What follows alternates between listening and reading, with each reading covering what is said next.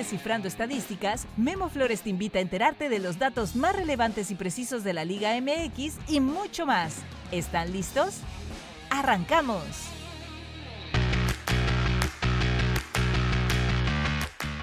Hola, bienvenidos a Descifrando Estadísticas. Les saluda Memo Flores. En este episodio les hablaré sobre los partidos faltantes de la jornada 9, que se disputarán a media semana. También recordaremos que en la jornada 8 se anotaron 18 goles, para llegar a 213 tantos en total en 77 juegos disputados hasta el momento en el clausura 2024. En la jornada 8 acerté 7 de los 9 partidos para sumar 40 en total.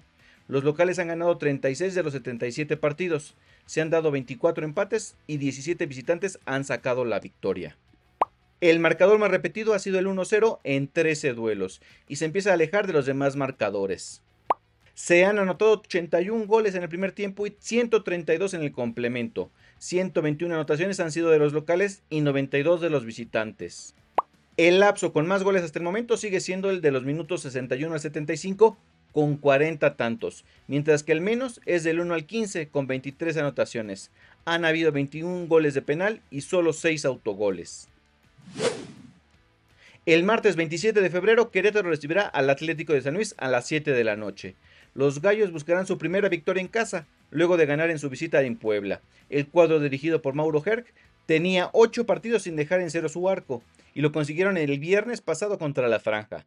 Querétaro no vence en el Estadio Corregidora desde la jornada 13 del torneo pasado, cuando vencieron 1-0 a Tijuana. Querétaro tiene 3 partidos sin ganarle a los potosinos, dos fueron de visita y en ambos perdió y uno en casa que empató 1-1. Su último triunfo fue en la jornada 11 del clausura 2022. El Atlético de San Luis llega con 6 partidos sin ganar, con 5 derrotas y un empate en esta racha. Su último triunfo fuera de casa fue en la jornada 1 contra Mazatlán. Mi pronóstico es gana Querétaro y ambos anotan. El miércoles 28 de febrero, Tigres enfrentará a FC Juárez a las 7 de la noche.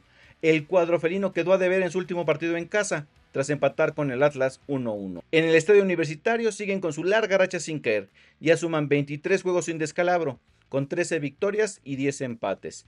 En esa racha solo se han ido sin anotar en dos juegos y han dejado su arco en cero en 11 ocasiones. Enfrente tendrán a uno de los dos equipos que no ha ganado en el torneo, que es último lugar de la tabla. Tiene la peor ofensiva del campeonato con apenas 4 goles anotados. Con un triunfo, los Tigres podrían ascender mínimo al quinto lugar de la tabla con 18 unidades. Tigres nunca ha perdido contra los Bravos. Se han enfrentado nueve veces y suman seis triunfos y tres empates. Aunque la última vez que los recibieron, empataron 0-0. En la jornada 7 del clausura 2023. Mi pronóstico es gana Tigres y ellos solo anotan. Y la jornada 9 culminará también el miércoles, pero a las 9 de la noche con el partido entre Cholos y Rayados. Monterrey, que es junto con Necaxa los únicos que no han perdido en el torneo, buscarán recuperar el liderato. Con un empate superarán al Cruz Azul por diferencia de goles y con una victoria llegarán a 21 por 19 de la máquina. Los Rayados tienen 4 triunfos en sus últimos 5 juegos, contando los duelos de la CONCACAF Champions Cup. También suman 4 victorias en fila cuando enfrentan a los Cholos y 8 sin caer ante los fronterizos. En esa buena racha tienen 5 triunfos y 3 igualadas. Su última derrota contra Tijuana fue en la jornada 8 de la Apertura 2020 y fue en la perrera por 2 a 1. Los Cholos son junto a FC Juárez los únicos que no han ganado en el torneo. Miguel Herrera podría perder el puesto si llega una nueva derrota. El Piojo ha disputado 36 partidos con Tijuana en esta su segunda etapa y tiene marca de 10 triunfos, 8 empates y 18 derrotas. Sí, el 50% de sus partidos han sido descalabros. La buena es que en casa tienen 8 victorias, 5 empates y 4 descalabros.